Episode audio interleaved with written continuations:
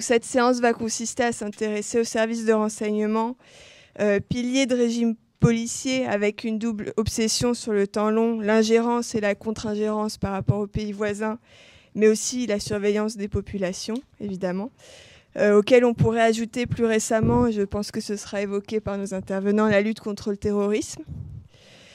Euh, ces appareils sécuritaires perçus comme tout puissants ont toutefois été surpris par les événements euh, de 2011, ce qui impose de réviser les analyses, je crois que ce sera l'objectif de ce soir, pour déconstruire à la fois leur fonctionnement et leur rôle. Euh, alors je lance quelques questions, euh, mais on pourra y revenir. Comment sont-ils instaurés dès la prise de pouvoir?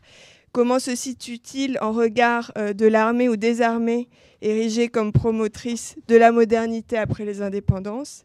Et évidemment, quel rôle aujourd'hui dans les nouveaux régimes et au sein des régimes résilients? je me permets de signaler que c'est aussi un thème qui avait été traité euh, lors d'un colloque du Cercle des chercheurs sur le Moyen-Orient qui avait eu lieu l'an dernier à l'Hôtel de Ville de Paris, le Moyen-Orient du secret, où il y avait une table ronde sur les services de renseignement auxquels euh, Agnès participait. Euh, donc une, une, deuxième série de contributions à partir de ce colloque va apparaître. Euh, dans une autre revue. On vous en tiendra informé. Il y aura peut-être une rencontre euh, également ici pour prolonger la réflexion sur le thème cette fois-ci du complot et du complotisme euh, dans le monde arabe. Alors nous avons aujourd'hui la chance d'entendre et d'échanger avec Agnès Levallois dans un premier temps et Flavien Bourrat. Donc Agnès, je te laisserai la parole d'abord sur un thème plus général. Donc Agnès est vice-présidente de l'IREMO, chargée de cours à Sciences Po et spécialiste du Moyen-Orient. Elle a occupé les fonctions d'analyste Proche-Orient au secrétariat général de la Défense nationale, puis a été responsable du bureau monde arabe et persan à la délégation aux affaires stratégiques au ministère de la Défense. Je te laisse la parole. Merci euh, Manon Nour, euh, merci à vous d'être là ce soir pour que nous parlions, échangions sur cette question des services de sécurité, services de renseignement, mukhabarat pour ceux qui parlent l'arabe dans la région. Il y a beaucoup d'idées qui euh, circulent sur le rôle de ces services dans le monde arabe. Il y a beaucoup de rumeurs, de fantasmes, mais il y a aussi une réalité, et c'est la raison pour laquelle on travaille sur ce sujet des services de, de renseignement. Alors, je voudrais euh, en deux mots dire pourquoi je me suis intéressée à ce sujet. Je me suis intéressée à ce sujet il y a en particulier il y a cinq ans, six ans, au lendemain des révolutions arabes, où il y a une réflexion a été menée à Sciences Po pour euh, mettre en place un enseignement sur les services de, renseignement, intelligence, une concentration, comme on dit à Sciences Po, intelligence. Et hum, l'idée a été proposée de faire un séminaire sur les services de renseignement dans le monde arabe en raison du rôle extrêmement important que jouent les services dans cette zone géographique. Il y a vraiment une particularité du rôle des services dans le, dans le monde arabe. Et la question qui s'est posée en 2011-2012, lorsqu'on a lancé ce, ce séminaire, cette première session de séminaire, c'est de se dire, au lendemain des révolutions arabes, est-ce que les services de sécurité vont être un élément de modernité, de changement, d'évolution, ou au contraire, ces services vont être un frein aux évolutions euh, répondant aux aspirations des populations qui souhaitaient une, ouverture politique, une plus grande liberté d'expression? Avec la réflexion suivante, qui est que ces services de sécurité et de renseignement jouent un rôle structurant dans les services politiques des pays de cette région.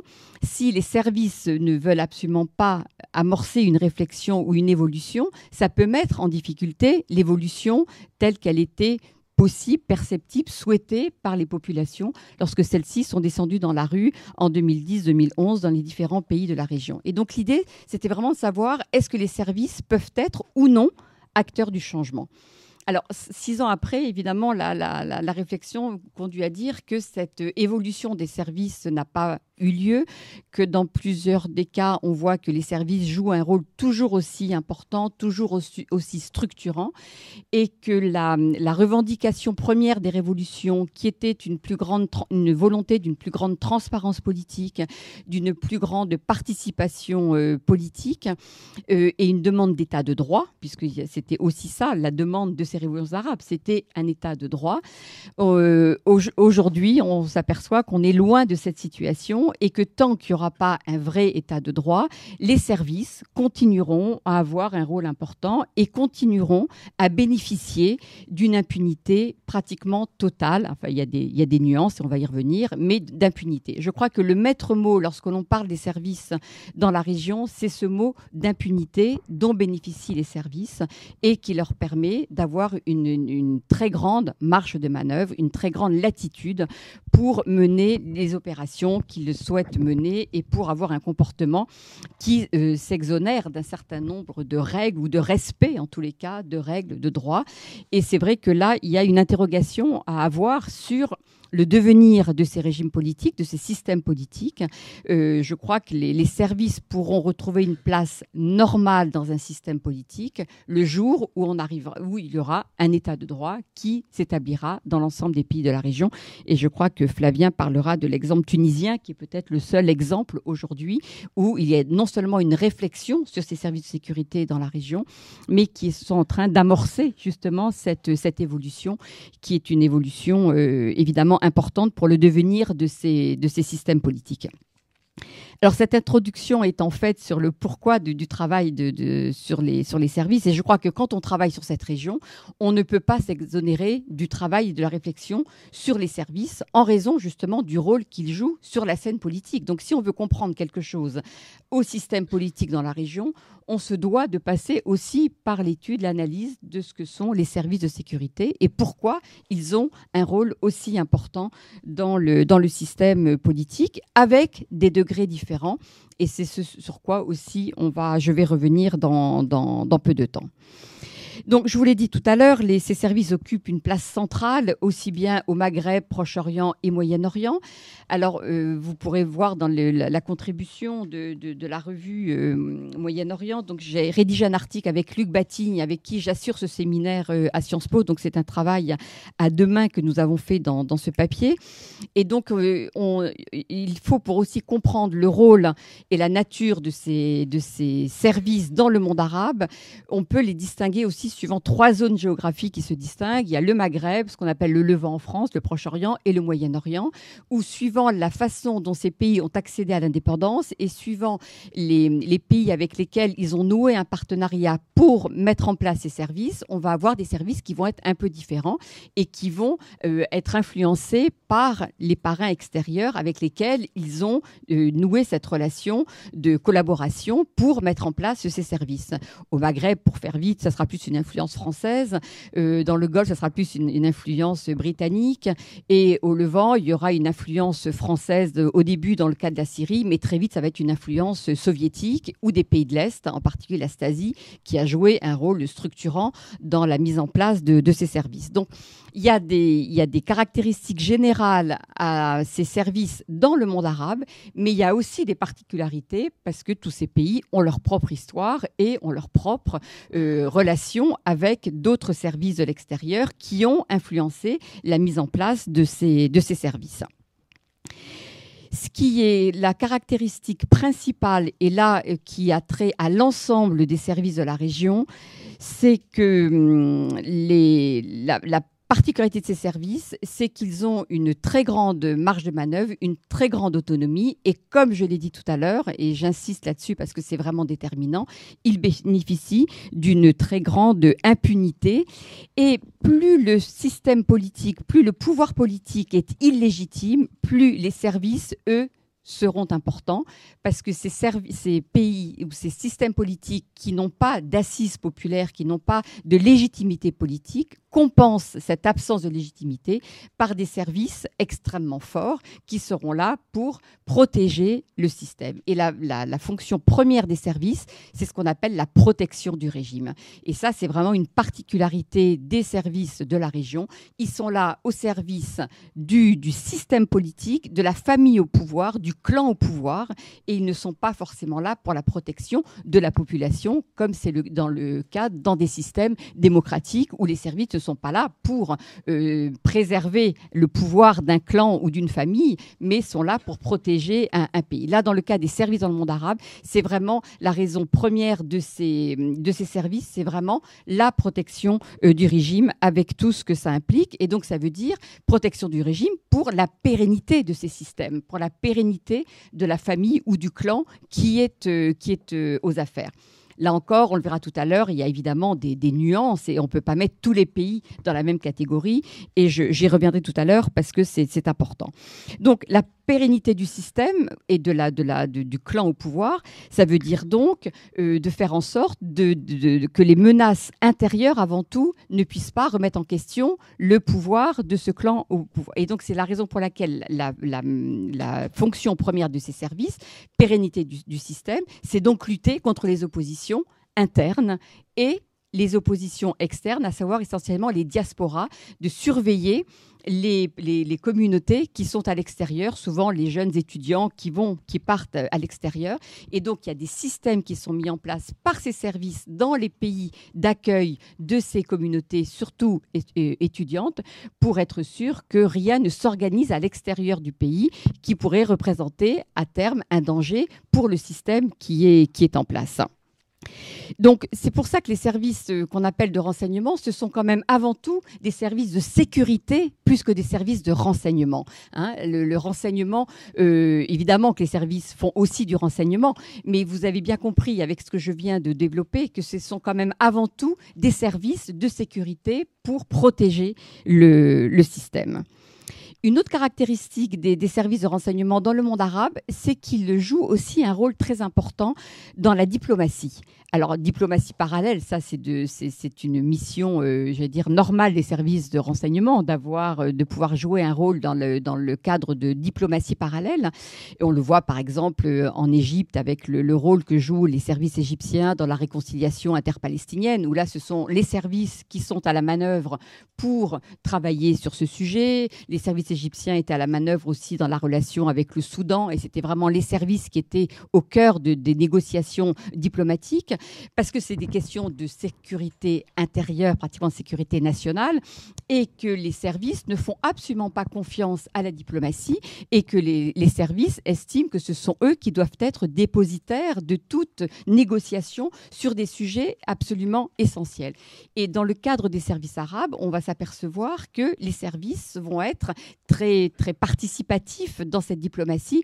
Et juste une anecdote, parce que quand on parle de service, il faut aussi qu'il y ait quand même un peu des anecdotes. Euh, quand euh, à l'époque euh, Hosni Moubarak venait, par exemple, en visite officielle en France, mais ça peut être le cas dans d'autres pays évidemment, il était toujours accompagné à l'époque de Omar Soleiman, qui était le chef des services de renseignement, et que Omar Soleiman assister à tous les entretiens avec le chef d'État, par exemple, l'équivalent français, alors que du côté français, le chef, le, le responsable de la DGSE, évidemment, n'était pas à côté du président de la République dans le cadre de ces entretiens. Omar Soleiman, lui, était absolument de tous les entretiens de Moubarak parce que c'était véritablement lui, le ministre plus qu'un chef de service, était aussi un ministre des Affaires étrangères et qui euh, était l'homme vraiment euh, sur lequel reposait toutes les questions difficiles, tous les dossiers importants, et ce qui faisait qu'il était euh, toujours présent dans les négociations, dans les échanges et dans les rencontres au plus haut niveau, parce qu'il avait un rôle extrêmement euh, sensible et important. Ça, on a pu le voir aussi avec euh, Moussa Koussa, par exemple, en Libye, qui, a, qui était un chef de service de renseignement, qui a été aussi ministre des Affaires étrangères, et donc il y a des passerelles assez souvent entre les deux. vous allez me dire, en France, on peut aussi avoir des choses qui, qui ressemblent avec des diplomates qui peuvent passer un moment dans les services, mais dans le, dans le monde arabe, c'est vrai que ça, c'est beaucoup plus structurant dans la, dans la relation euh, que peuvent avoir les services avec le, ministère. Et une des raisons pour lesquelles les services euh, souhaitent euh, avoir la main sur certains dossiers de la diplomatie, c'est que les services n'ont pas la, la, maîtrise du recrutement au ministère des Affaires étrangères. Et donc, ils ont peur ou ils n'ont pas suffisamment confiance dans le personnel diplomatique, alors que leur, leur propre personnel, c'est eux qui le recrutent, et donc ils ont confiance dans ce personnel qu'ils ont recruté. Donc, pour les dossiers sensibles, ils préfèrent s'appuyer sur leurs propres membres des services plutôt que des diplomates pour lesquels ils n'auront pas forcément, en tous les cas, la même capacité à, choisir ceux qui ont des postes importants, même si pour les, vraiment les postes importants de la diplomatie égyptienne ou, syrienne ou autre, c'est évident que les services avaient leur mot à dire avant qu'un ambassadeur soit nommé ou que quelqu'un qui a un poste important dans une ambassade soit nommé. Évidemment que là, il y a des liens étroits. Mais ça va au-delà dans le cadre de, tel que je viens de vous en parler dans le cadre, par exemple, de l'Égypte. Euh, alors, dans le cadre de la, réflexion que l'on mène sur les services de sécurité, euh, avec Luc Batting, donc avec qui j'ai rédigé cet article et avec qui je fais ce séminaire en Sciences Po, on a, eu, on a essayé de, mettre en place une typologie. Alors, comme toute typologie, celle-ci peut être discutée, celle-ci peut être euh, remise en question, mais je vais vous la proposer parce que ça facilite en tous les cas la compréhension de ces services et surtout ça permet d'essayer de comprendre quelle est la place des services par rapport au pouvoir politique, parce que la place n'est pas forcément la même dans tous les pays de la région. Je vous l'ai dit en introduction, il y a des pays dans lesquels les services sont vraiment le centre de pouvoir, dans d'autres ils sont centre du pouvoir, et dans d'autres on a appelé ils sont outils du pouvoir. Alors je vais peut-être revenir sur cette, ces différentes, ces trois catégories euh, qui euh, pour nous sont extrêmement pertinentes. Ce qui est plus difficile, c'est de savoir comment on classe les pays, parce que la situation n'est pas forcément toujours les mêmes à travers l'histoire. Donc je pense que certains d'entre vous pourront être amenés à discuter certaines de ces catégories, mais peu importe. ce qui est intéressant, c'est d'essayer en tous les cas de comprendre quelle est la place de ces services dans, dans les différents systèmes politiques.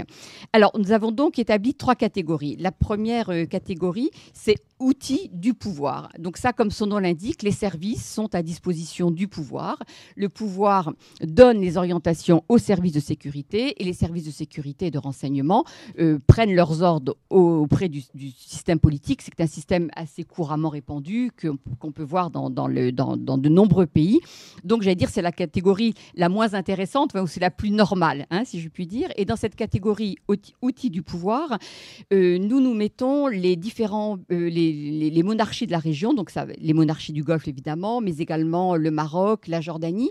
Et pourquoi on met les, les monarchies appartiennent à cette catégorie outils du pouvoir? Parce que la légitimité du pouvoir dans les monarchies est beaucoup plus installée que dans d'autres pays.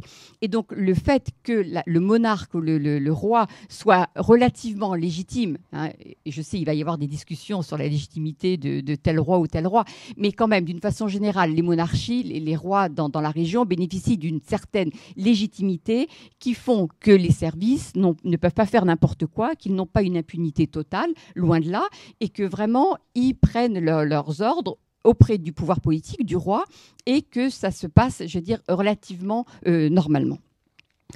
La deuxième catégorie, c'est ce que j'appelle les services centres de pouvoir.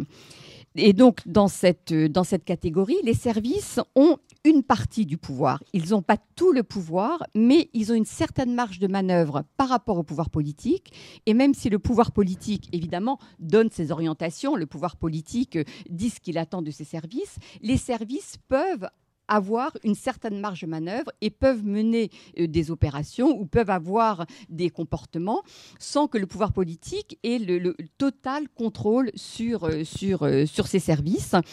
Et dans, cette catégorie centre de pouvoir, il y a aussi une très vive concurrence qui est organisée entre les services. C'est-à-dire que dans, cette catégorie de centre de pouvoir où on met un pays comme le... Alors, avant les révolutions. Après, je finirai sur la, situation après les révolutions. Mais dans cette catégorie avant les révolutions, on mettait euh, le Yémen, l'Irak, la Libye et la Syrie, alors euh, on peut discuter la Syrie si elle fait partie de cette catégorie centre de pouvoir ou la dernière catégorie qui sera centre du pouvoir. Mais a priori, je la mettrai quand même dans la catégorie centre de pouvoir. Et là, la Syrie est un exemple flagrant de la mise en concurrence des services entre eux. Il y avait en Syrie, avant la révolution, aujourd'hui c'est plus difficile de savoir exactement comment les choses se passent, mais il y avait entre 12 et 15 services différents. Ce qui, vous imaginez, une concurrence énorme entre ces différents services. Euh, alors tous les services n'avaient pas évidemment la même importance, n'avaient pas le même poids. Il y en avait quelques-uns qui se distinguaient. Et pourquoi, allez-vous me dire, euh, le, pouvoir politique, à l'époque Hafez al-Assad, mais Bachar al-Assad a continué dans la même voie, pourquoi ils avaient besoin d'avoir autant de services? Ben, L'idée, c'est de les mettre en concurrence pour éviter qu'il y en ait un qui un jour soit beaucoup trop important et mette en danger euh, le, pouvoir politique. Donc, il y a une espèce d'émulation entre ces différents services et qu'aucun chef de ces différents services ne se sente trop important et ne veuille outrepasser ses, droits. Et d'ailleurs, c'était très intéressant de, regarder euh, au cours des années et des années de Hafez al-Assad, de voir qu'à quel moment il y avait tel chef de service qui était très important, qui était mis en avant, et puis quelques mois plus tard, il avait moins d'importance et c'était un autre qui émergeait. Et donc, on voyait bien que dans cette façon qu'Assad euh, avait de gérer la situation, c'était simplement de dire aux différents chefs de service, OK, vous avez beaucoup de pouvoir, OK, vous bénéficiez d'une certaine impunité, mais c'est moi le maître du jeu et c'est moi qui, au dernier moment, déciderai quel chef de service est le plus important. C'est pour ça que je mets la Syrie dans cette catégorie centre de pouvoir et non pas centre du pouvoir qui est la dernière catégorie, dans laquelle, pour moi, le seul exemple véritablement euh, flagrant, si je puis dire, cette catégorie, c'est l'Algérie. C'est l'Algérie avec le DRS, donc le département du renseignement et de la sécurité, où pendant des, années et des années, mais ça, Flavien connaît beaucoup mieux le sujet que moi, donc il pourra euh, en parler euh, ensuite, où le DRS était vraiment le centre de pouvoir. C'était vraiment là que les choses se décidaient. Et on l'a bien vu lorsqu'il y a eu la réforme en 2015, oui, je me trompe pas, la fameuse réforme du, DRS où le fameux chef du service, euh, Taoufik ou Médienne, a fini par partir, où là, il y a, eu un remodelage des services de, renseignement avec, a, priori, alors moi je resterai très prudente et je laisserai Flavien qui connaît mieux ce sujet que moi, mais en tous les cas, il y a eu une, décision de, casser ce, pouvoir euh, énorme, absolument incroyable euh, de, de, ce chef de ce service, Médienne, qui, dit-on, c'était lui qui faisait les, les élections Enfin, c'était lui qui décidait de tout. Et donc, c'est pour ça qu'à ma connaissance, le seul pays de la région où les services sont vraiment centre de pouvoir, c'est ce cas euh, algérien. Et d'ailleurs, une autre des caractéristique de, des, services ou des chefs des services dans la région, c'est le fait qu'ils restent en place pendant des années et des années et des années. Il y a un côté vraiment presque inamovible de ces chefs de sécurité qui restent à leur poste pendant des dizaines d'années. Ça a été le cas, donc je viens de le dire, pour l'Algérie. Euh, en Syrie, on a vu des Ali Douba, des Mohamed El Khouli qui sont restés, qui restent encore euh, à la tête des services pendant des années et des années. Euh, et ça, c'est un trait caractéristique aussi de l'influence et de l'importance de, du rôle de ces services dans ces systèmes politiques.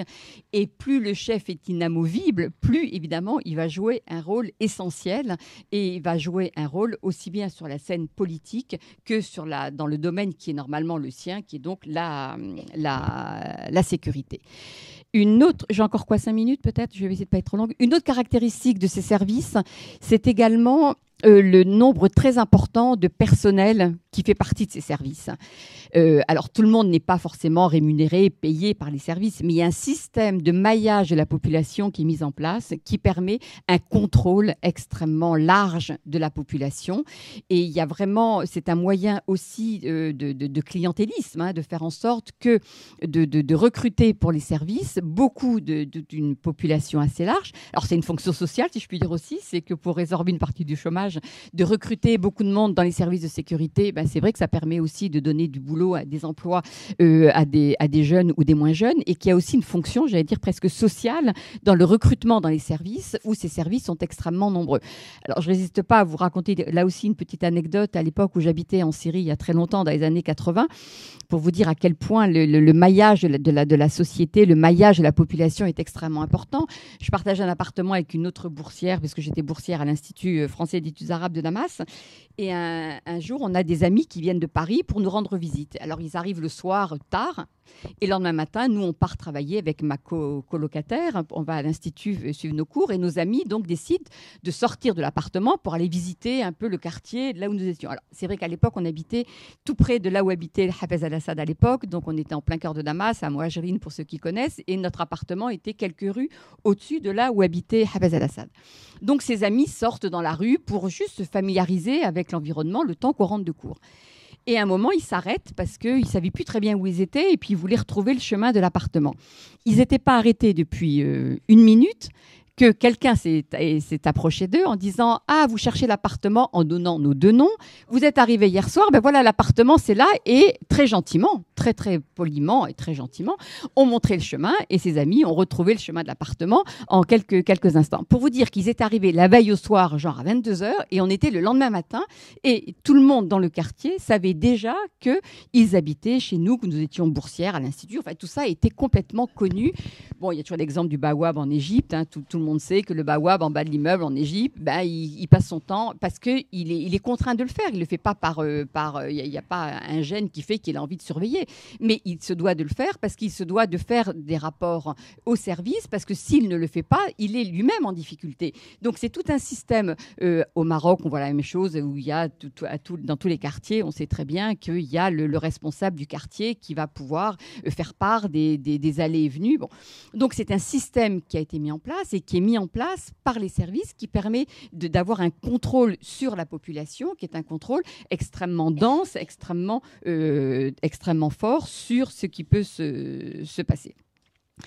Euh, j'ai déjà été trop long. Alors, pour finir, parce que je voudrais pas quand même être trop trop trop longue, euh, ce que je voudrais juste dire en conclusion, c'est que l'interrogation que l'on peut avoir, c'est que avec tout ce que je vous ai décrit d'une omniprésence, d'un nombre incroyable de, de, membres dans les services de sécurité dans la région, pourquoi ont-ils eu l'air aussi désemparés ou étonnés lorsque les révolutions ont commencé? C'est quand même évidemment une question qu'on ne peut pas s'empêcher de se poser.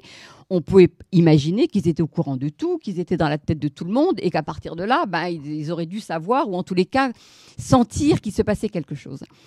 Ben, je crois que non, ils ne l'ont pas, pas spécialement vu venir pour une raison très simple. C'est qu'ils ne sont pas là pour essayer de comprendre ce qui se joue au sein de la société, ils sont là pour garder, euh, euh, faire en sorte que le régime se maintienne.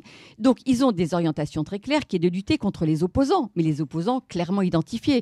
Dans l'ensemble des pays de la région, c'était de lutter contre les islamistes en particulier, parce que c'était la bête noire de l'ensemble de ces régimes.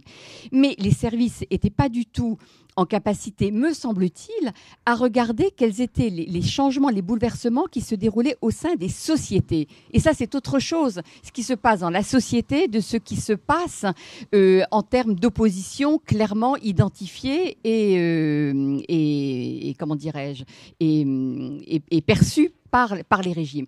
Donc les services avaient des orientations très claires qui étaient de faire en sorte qu'aucune opposition ne peut mettre le, pouvoir en danger. Donc c'est ça qu'ils regardaient.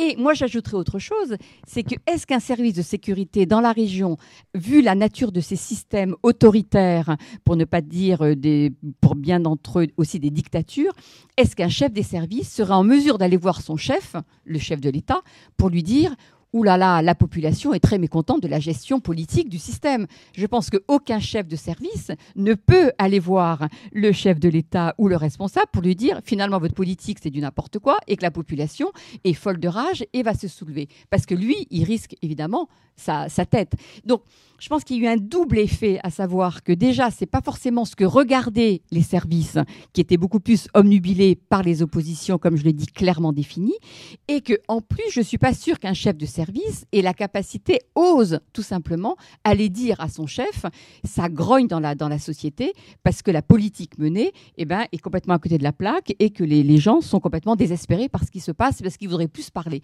Vous imaginez bien que là, il y a quelque chose qui ne colle pas avec la nature de ces systèmes politiques qui sont des systèmes extrêmement autoritaires. Et donc, pour finir, je crois que la revendication de, plus de transparence et d'état de droit, qui était vraiment une des revendications de ces soulèvements, pour l'instant, est loin d'arriver à ce résultat et que tant qu'on n'ira pas vers un état de droit, je ne vois pas comment les services peuvent évoluer. Les services ne pourront évoluer que dans un cadre aussi juridique, dans un cadre euh, qui, qui, les obligera à se plier à un certain nombre de règles de transparence et de sortir de l'impunité totale dans laquelle ils évoluent maintenant depuis que ces pays sont arrivés à leurs indépendances. Merci beaucoup Agnès, merci d'avoir euh, montré euh, l'ancrage des services et à quel point les systèmes sont verrouillés euh, dans les différents pays, même si c'est de manière différente. je crois qu'il est important aussi d'expliquer la mise en concurrence et d'expliquer que l'autoritarisme et la centralisation du pouvoir n'excluent pas un polycentrisme en fait. Et c'est vraiment le principe de diviser pour mieux régner, le chef d'État gardant ce rôle de celui qui tranche in fine, mais en jouant sur la multiplicité des services. Et merci aussi pour la typologie qui, je pense, est un outil utile dont on verra peut-être s'il s'applique au cas tunisien, qu'on va aborder maintenant avec Flavien Bourra. qui est chercheur à l'IRSEM, à l'Institut de recherche stratégique de l'école militaire sur le Maghreb et le Moyen-Orient, et qui a été également chef du bureau Maghreb, Proche et Moyen-Orient à la délégation aux affaires stratégiques du ministère de la Défense. Merci Manon Nour, bonsoir. Je vais, euh, avant peut-être d'aborder le, cas de figure tunisien, qui est un exemple intéressant, peut-être prolonger les propos d'Agnès, euh, quelques considérations plus euh, transversales. Au fond, On a, coutume de dire depuis de plusieurs décennies que les services de renseignement ou de sécurité, on les appelle mukhabarat hein, au Proche Moyen-Orient, littéralement ça veut dire euh, renseignement. Hein. Euh, il n'y a pas cette appellation au Maghreb. Euh, ces services, au fond, constituent aux côtés des forces armées euh, euh, ce qui est convenu d'appeler l'état profond. Alors l'état profond, c'est une expression qui a été, euh, je crois, employée pour la première fois en Turquie, hein, pour qualifier le cas turc, hein, cette extrême puissance, importance, notamment du, pôle sécuritaire et surtout militaire. Et ça évoque évidemment un pouvoir occulte, parallèle et coercitif. Alors je crois que ça, ça colle assez bien, au fond, à la place et au rôle qu'ont pu jouer les services et que dans certains cas, nombreux cas d'ailleurs, continuent à jouer actuellement dans le monde arabe si, je pouvais tenter une comparaison, d'ailleurs c'est intéressant à la fois par rapport au passé et aussi si on aborde la question de la réforme de ces services, c'est celle des pays de l'Est, des pays communistes. Hein. Je crois que les services des pays arabes ont, occupé, occupent encore une place euh, euh, extrêmement importante et qui n'a guère d'équivalent sinon dans, le monde communiste, alors qu'il s'agisse de l'Europe de l'Est ou là où il y a encore des régimes enfin, qui se disent communistes. Euh, alors, euh, pourquoi, pourquoi cette, cette, entrée en matière? Parce que fondamentalement, ces services dans le monde arabe euh, euh, vont se développer, vont acquérir une puissance, une importance, parfois une omnipotence, dans un cadre général, un cadre politique qui est quand même un cadre relativement de défiance. Hein. service secret, défiance, on n'est pas dans un cadre de confiance. Alors je, vais revenir un petit peu sur cette question.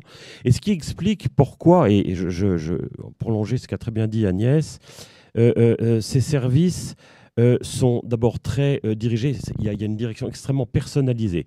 D'abord, ils sont, pendant plusieurs décennies, les services du monde arabe vont être euh, extrêmement proches du pouvoir. lequel s'assurera de, leur part d'une fidélité absolue, ce qui explique la longévité des dirigeants. on choisit parmi les chefs de service, souvent dans les monarchies, directement des membres de la famille royale.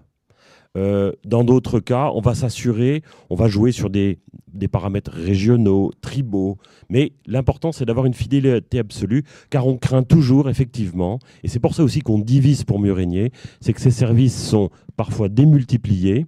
Euh, euh, c'est pour éviter effectivement qu'ils puissent constituer un, contre-pouvoir.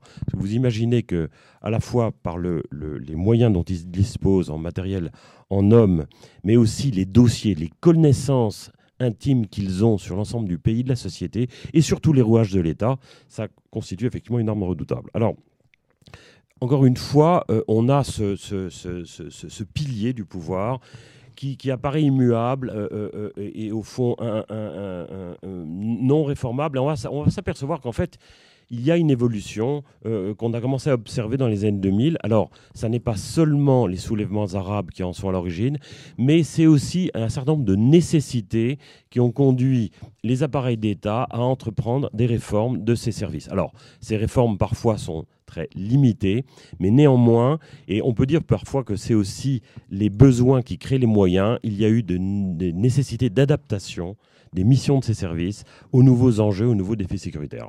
Comme l'a très bien dit Agnès, au départ, ces services avaient une vocation euh, euh, première, c'était celle d'assurer la pérennité de l'État et souvent aussi du régime, les deux étant confondus. Et euh, un rôle très important était évidemment la surveillance, bien sûr, des oppositions, des opposants, mais aussi une surveillance de la population. aussi bien à l'intérieur, et je pense dans les cas des États du Maghreb, à l'extérieur, là où il y avait d'importantes communautés de ces pays. Et puis au, fil, du, temps, alors, il y avait un rôle évidemment de contre-ingérence, de contre-espionnage classique, ce qui existe dans tous les, pays du monde. Et puis petit à petit, effectivement, de nouveaux défis sont apparus et il y a eu euh, euh, un début, une amorce de recentrage de l'activité de ces services. Alors effectivement, notamment dans le prolongement de la, de, la surveillance et aussi de la répression en interne des oppositions, c'est une grosse focalisation sur les mouvements islamistes. Mouvements islamistes politiques, hein, type frères musulmans. On l'a vu avec le, le, FIS, le Front islamique du salut en Algérie, mais aussi dans des pays comme les autres pays du Maroc, le Maghreb, pardon, Maroc, euh, Tunisie, mais aussi, l'ensemble des pays du Proche et du Moyen-Orient. Très fort investissement sur ce qui est apparu comme le principal courant d'opposition. Et puis, alors là, c'est effectivement davantage les années 2000 qui vont accélérer ce processus. Un recentrage sur une mission qui devient presque prioritaire, ce qui ne veut pas dire qu'on laisse de côté les autres, c'est la lutte contre le terrorisme, ou contre le, disons contre le terrorisme, ou contre la violence. Enfin, moi, je dirais plutôt le salafisme djihadisme, hein, forme donc la forme violente euh, du, salafisme. Et euh, cette, euh, ces nouvelles missions appelle aussi à de nouveaux moyens, mais aussi de nouveaux modes de fonctionnement. Et à partir de là, on va assister à une amorce, je dis bien une amorce, et très très variable d'un pays à l'autre, une tentative d'essai de modernisation à la fois de ces services et davantage de professionnalisation. On est moins dans le registre où on a à côté de soi un homme extrêmement puissant de confiance, le général Omar Suleiman en Égypte, dont je vous rappelle qu'il était désigné comme le successeur de, de Hosni Moubarak, hein, jusqu'aux événements de 2011. Mais euh, euh, euh, alors, le, cas, je pourrais revenir peut-être dans le débat du, du, fameux général Médiane en Algérie, parce que c'est un cas extrêmement singulier de quelqu'un qui, presque d'un pôle qui était presque autonome par rapport au pouvoir exécutif. Hein. Je crois qu'il n'y a pas d'équivalent euh, dans l'histoire, non seulement du monde arabe, mais dans l'histoire contemporaine du monde, si ce n'est peut-être que le, les services pakistanais, l'Inter-Service Intelligence, que je crois est aussi presque un État dans l'État. Mais bon, on pourra revenir sur ce point particulier. Euh, donc, on, va nommer à la tête de ces services davantage des professionnels, des gens qui, qui, qui sont du métier, avec une amorce de civilisation dans certains pays. Hein. Traditionnellement, les services étaient plutôt dominés dans le monde arabe par des militaires. Hein. On retrouve l'état profond, hein. euh, proximité entre l'armée et les services, une amorce de réponse à la question que, soulevait euh, Manon Nour. Euh, et, donc des gens qui sont davantage, qui apparaissent comme des techniciens, vous voyez, plus peut-être que comme des politiques. Alors là aussi, il faut beaucoup nuancer d'un pays à l'autre. C'est pas du tout le cas, toujours dans le cas, par exemple en Syrie. Mais si je prends l'exemple du Maghreb, euh, euh, on, voit effectivement cette amorce. Mais aussi, ce qui est intéressant dans les pays du Golfe, en Arabie saoudite, pour la première fois, le chef du General Intelligence Department, qui est le grand service de renseignement saoudien, euh, n'est pas un membre de la famille Al Saoud. Hein, vous voyez, ça, illustre bien ce, type de changement. Alors, Évidemment, j'ai parlé des soulèvements arabes. Vous savez que ces révolutions, dans la plupart des cas, ont conduit à des impasses ou même à presque des, catastrophes. Hein. Je pense au cas syrien, au cas libyen, un cas dont on parle beaucoup moins, qui est le cas yéménite, dans des situations extrêmement tendues et troublées. Euh, il y a un pays, effectivement, qui a pu poursuivre, sans trop d'accro d'aspérité, ce processus de transition euh, politique et démocratique, c'est la Tunisie. Et euh, c'est un cas de figure très, très intéressant sur lequel je vais un petit peu m'approfondir pour illustrer mon propos de cette modification, cette réforme, cette adaptation des services du monde arabe. Pourquoi la Tunisie? C'est un, un, cas de figure intéressant parce qu'on peut considérer que l'appareil de renseignement et de sécurité sous le régime déchu, c'est-à-dire sous celui de Zine al-Abidine Ben Ali, était vraiment l'archétype d'un État policier. On avait dans ce petit pays, par ailleurs très ouvert sur le monde, euh, euh, un véritable appareil policier, avec des, services extrêmement puissants, euh, très très fortement dotés en personnel et en, et en, matériel, et qui exerçaient un contrôle. Alors, ce qui, ce qui les intéressait, c'était l'aspect politique. Le reste ne les intéressait pas vraiment, mais qui exerçait une pression, un contrôle extrêmement fort sur la population et évidemment qui, de manière à neutraliser toute forme d'opposition. Et en même temps, on a ce pays effectivement qui connaît un soulèvement, une révolution, on change plus de système, on ne change pas vraiment de régime. Hein. Je rappelle que la Tunisie, ça reste une république. On n'a pas bouleversé les fondements de la République tunisienne telle qu'elle a été créée à l'indépendance.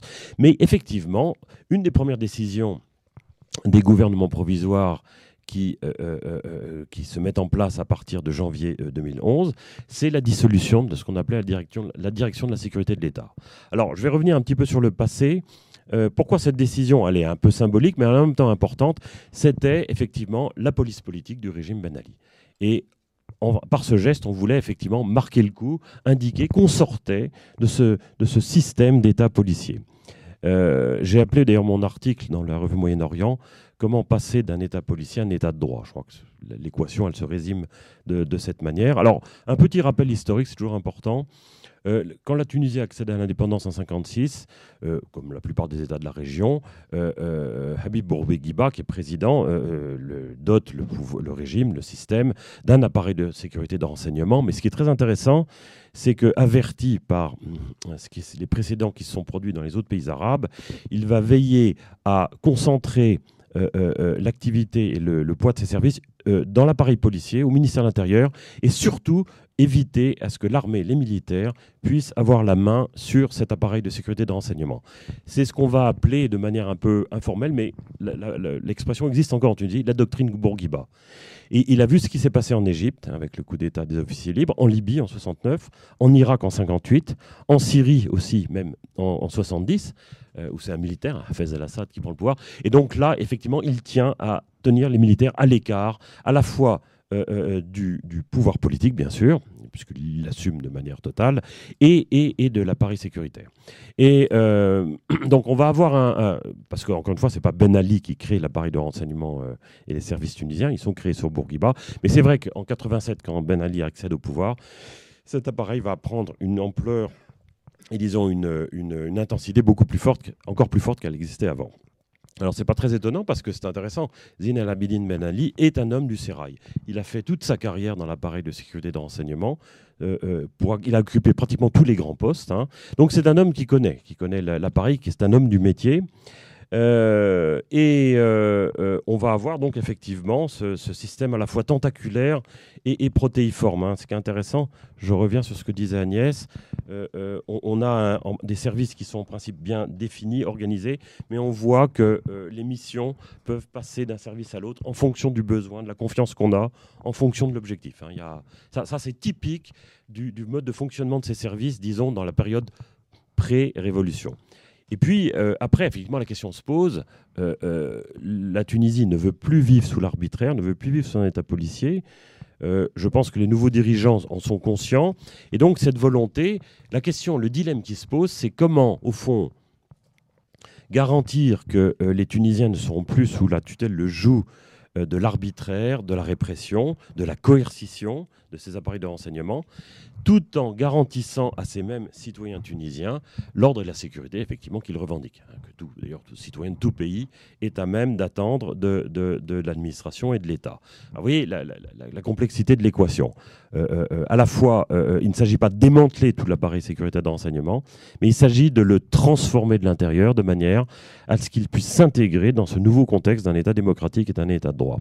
Alors, je ne vais pas revenir sur les péripéties ce qui est intéressant de voir, c'est qu'au fond, le gros de l'appareil euh, du ministère de l'Intérieur est maintenu en l'état, sinon la dissolution de la, disons, du, composante emblématique répressive qui était la, sécurité euh, de, l'État.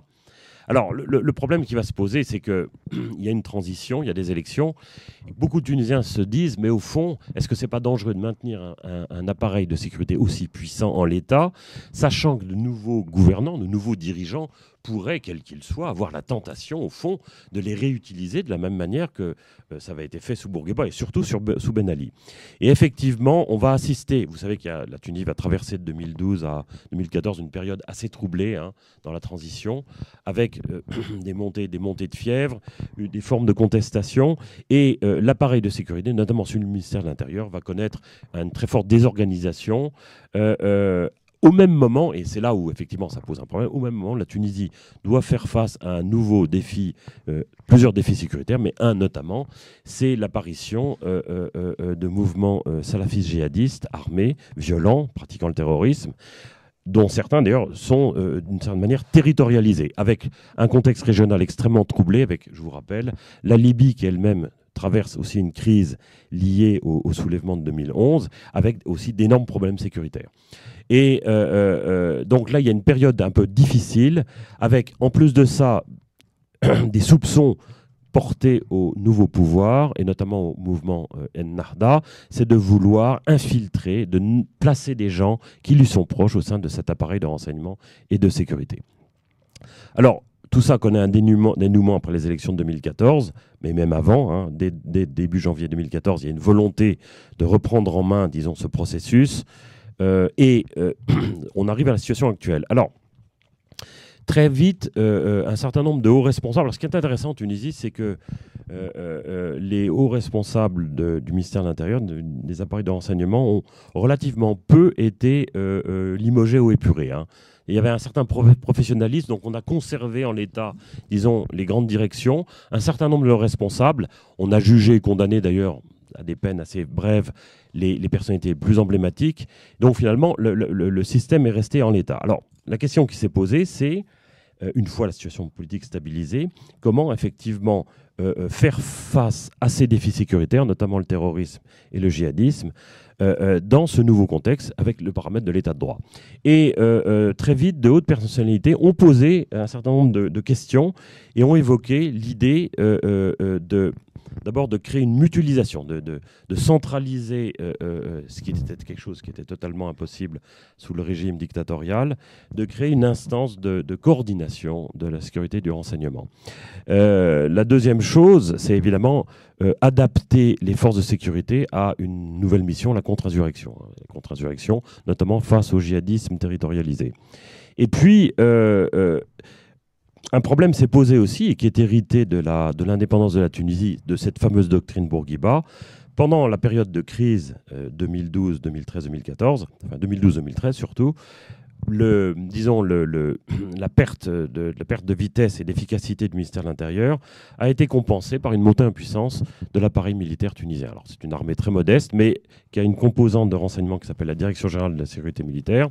Et naturellement, euh, euh, euh, cet appareil de renseignement militaire, qui avait un rôle extrêmement restreint auparavant, a pu fond, monter en puissance avec la confiance de la plus grande partie de la population. Je fais une petite parenthèse dans, l'ensemble du monde arabe, traditionnellement, les militaires ont une relativement bonne image dans l'opinion. Elle peut même être parfois même très bonne quand ce pays a traversé une période de crise. C'est le cas de la Tunisie actuellement. Et parallèlement et simultanément, les appareils policiers, les appareils de sécurité et de renseignement policiers, eux, ont en général une très mauvaise image, car ils sont associés, ce qui correspond à une réalité, à la répression et à la coercition. C'est vraiment un exemple très flagrant, c'est en Égypte notamment, hein. mais on le retrouve aussi dans, les pays du Maghreb, on peut le retrouver dans d'autres pays de la région. Et euh, évidemment, euh, euh, un certain nombre de réformes ont été mises en place euh, notamment euh, euh, sous la présidence de BG Kaïd Essebsi. déjà, création d'une agence de renseignement pour, la sécurité de défense. Donc, l'ancienne sécurité militaire est, devenue un organisme plus important, intégrant, travaillant aussi en coopération avec d'autres ministères, l'intérieur, les affaires religieuses, hein, sur la question du djihadisme, le ministère de la Justice aussi. Et puis, beaucoup plus récemment, euh, euh, le, gouvernement actuel de Youssef Shahid a procédé à la création donc d'un organisme euh, qui est tout à fait nouveau, hein, un centre national du renseignement. Hein. Donc c'est un, un, organisme interministériel et qui vise à, à mieux coordonner l'action des services et surtout à proposer une politique nationale en matière de renseignement. Vous voyez, ça, on est vraiment dans un paramètre de modernisation à la fois technique, mais aussi, je dirais, politique.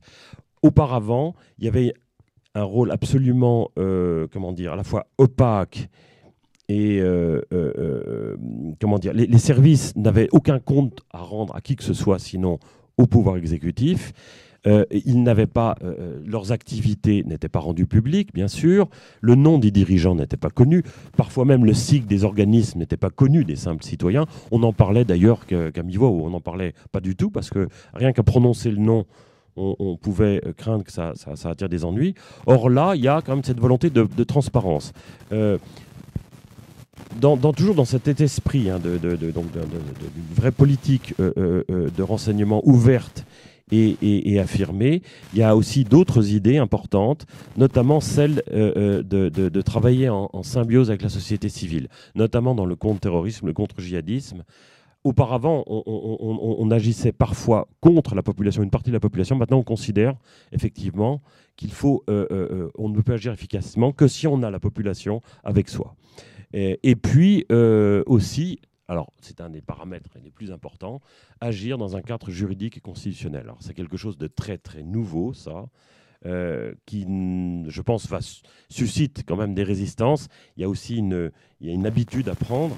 Euh, euh, mais il y a quand même cette constitutionnalité des lois et de l'activité de tous les services de l'État, notamment des services de renseignement.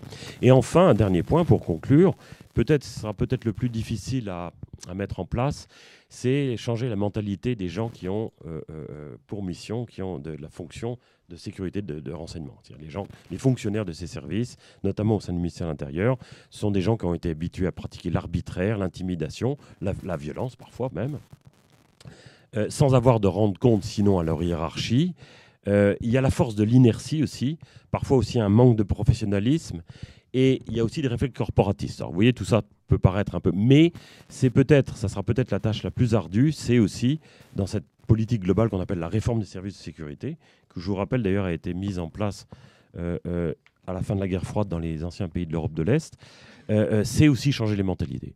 Et c'est là un des nombreux défis, comme vous voyez. Alors, ce que je viens d'énoncer, ce sont des programmes, ce sont des projets. Certains sont déjà mis en place.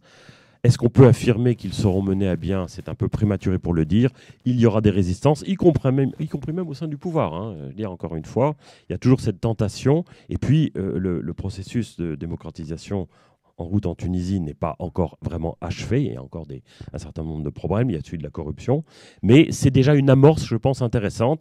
On est quand même dans une, on peut le dire, une rupture par rapport à ce qu'ont pratiqué les services de renseignement dans le monde arabe depuis leur indépendance. Merci.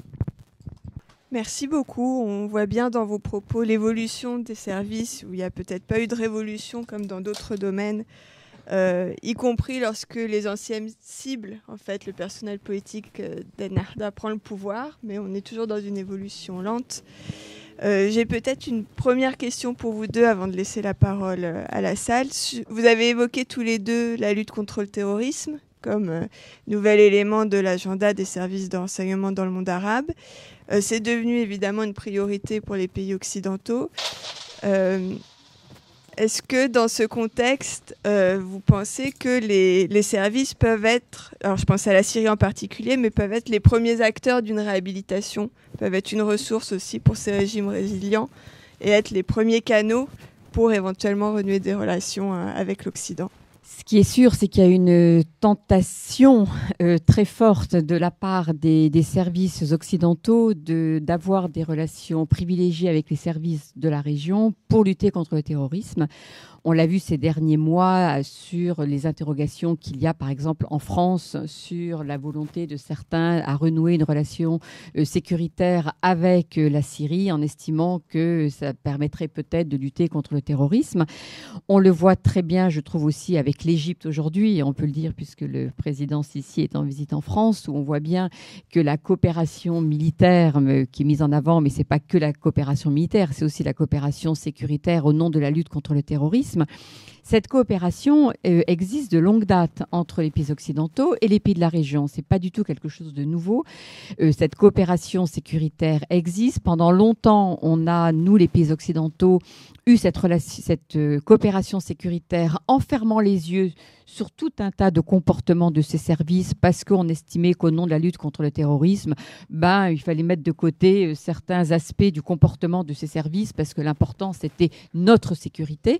Et donc, je crois que finalement, on est toujours dans cette même logique, nous, ici, euh, pays occidentaux, à se dire que même si euh, certains services ont des pratiques que nous déplorons, si ça nous permet de lutter contre le terrorisme, ben, on va fermer les yeux sur certaines. Alors, je ne dis pas que c'est ce qui se passe avec la Syrie parce que là, il y a une dimension aussi politique de savoir quel signal on veut envoyer. Mais ce qui est sûr, c'est qu'il y a une. Certains aimeraient bien relancer cette coopération sécuritaire avec les services syriens, même si, mais ça, c'est un, jugement que je mets entre parenthèses, c'est je ne suis pas sûr qu'aujourd'hui les services syriens soient en mesure de nous aider à lutter contre le terrorisme, si c'est ça qui est mis en avant, parce que aujourd'hui, ces services euh, n'ont plus la même capacité qu'ils n'avaient avant la, révolution et qu'il y a des pans entiers du territoire qui échappent au contrôle du, régime de Damas. Et donc, je suis même pas sûre que ce soit rentable, si je puis m'exprimer de, la sorte, avec tout le cynisme qui va, qui va avec.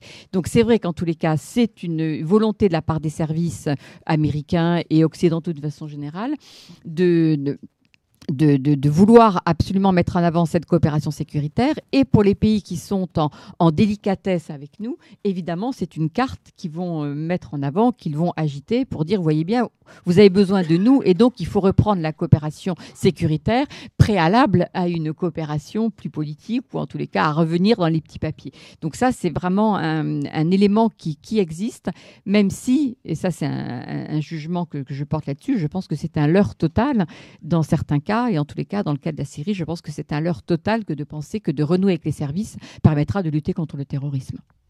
Oui, bon, vous savez, c'est comme la diplomatie, mais euh, euh, une politique sécuritaire euh, implique de, discuter, voire d'échanger, voire de coopérer avec des gens pas ni très avouables, ni très recommandables. Je crois que c'est comme ça qu'on peut envisager la coopération. Alors d'abord, il n'y a pas que les pays occidentaux qui coopèrent avec les services des pays arabes.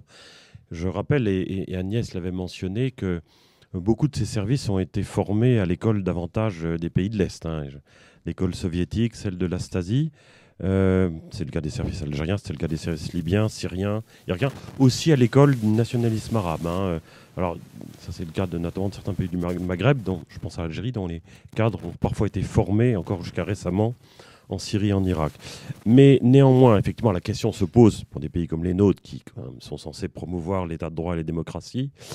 Euh, il faudrait à, ce, point de vue-là, je voudrais un peu tordre le cou à. J'ai lu certaines choses, notamment au moment des révolutions arabes, en particulier concernant la Tunisie, tordre le cou à une idée qu'on entend parfois que ces services sont au fond euh, main dans la main avec leurs homologues occidentaux, euh, qu'il y a une vraie, pas dire une fusion, mais il y a non, comme les forces armées, les services de sécurité du monde arabe sont extrêmement fermés. Euh, les relations sont souvent assez superficielles, difficiles. Euh, ils sont très nationalistes, très méfiants. Ils ont des agendas qui sont des agendas qui leur sont propres, enfin qui sont ceux aussi du pays et du régime en place. Et euh, la coopération n'est pas facile entre pays occidentaux et ses services, mais aussi ce qui est très intéressant de constater, c'est qu'elle est particulièrement malaisée et faible entre pays arabes. Hein. Alors là aussi, il y a une volonté euh, notamment au Maghreb, d'un petit peu changer les choses. Euh, au niveau de la Ligue des États arabes aussi, il y a eu des tentatives. Mais il y a ce sentiment de défiance. Hein, et, le voisin est souvent considéré avec encore plus de méfiance que le partenaire occidental ou, russe ou, euh, ou d'une autre, autre région. Donc ça, je crois que c'est important à le souligner.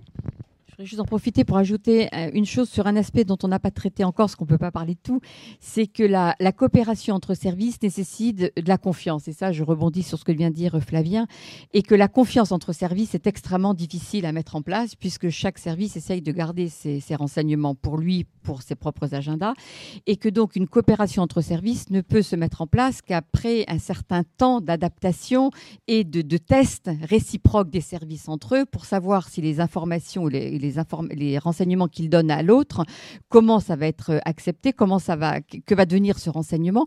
Et donc le renseignement, euh, l'échange de renseignements était quelque chose d'extrêmement compliqué. Et donc il y a différents degrés. Il y a des pays avec lesquels une coopération se, met en place assez facilement, mais on est quand même dans un domaine où il n'y a jamais de confiance totale. Et même si on prend les pays européens entre eux, qui normalement devraient collaborer entre eux, parce que en, particulier dans la lutte contre le terrorisme, entre pays européens qui partagent pour certains d'entre eux une culture assez proche ou assez commune, même entre ces pays européens, l'échange de renseignements, pour en parler, est extrêmement difficile. Donc vous imaginez des pays arabes avec les pays occidentaux, les pays occidentaux avec les pays arabes, la question de la confiance se pose et il y a aussi évidemment toute une dimension de manipulation. Qu'est-ce que je te donne? Pourquoi je te donne tel renseignement plutôt que tel autre? Parce que derrière, il y a une idée qui... Donc tout ça est extrêmement compliqué et prend beaucoup de temps. Et c'est là où la question des personnes joue. Et c'est vrai que l'avantage qu'ont les services arabes sur les nôtres, c'est que les chefs de service restant en place pendant 10, 20 ou 30 ans, ils ont le temps de, connaître les interlocuteurs, alors que nous, ça, change tellement vite que donc la relation de confiance aussi n'a pas forcément le temps de s'établir parce que nous, nous avons des, chefs, quand je dis nous, les pays occidentaux de façon générale, il y a un roulement euh, parce qu'il y a des carrières, parce qu'il y a des...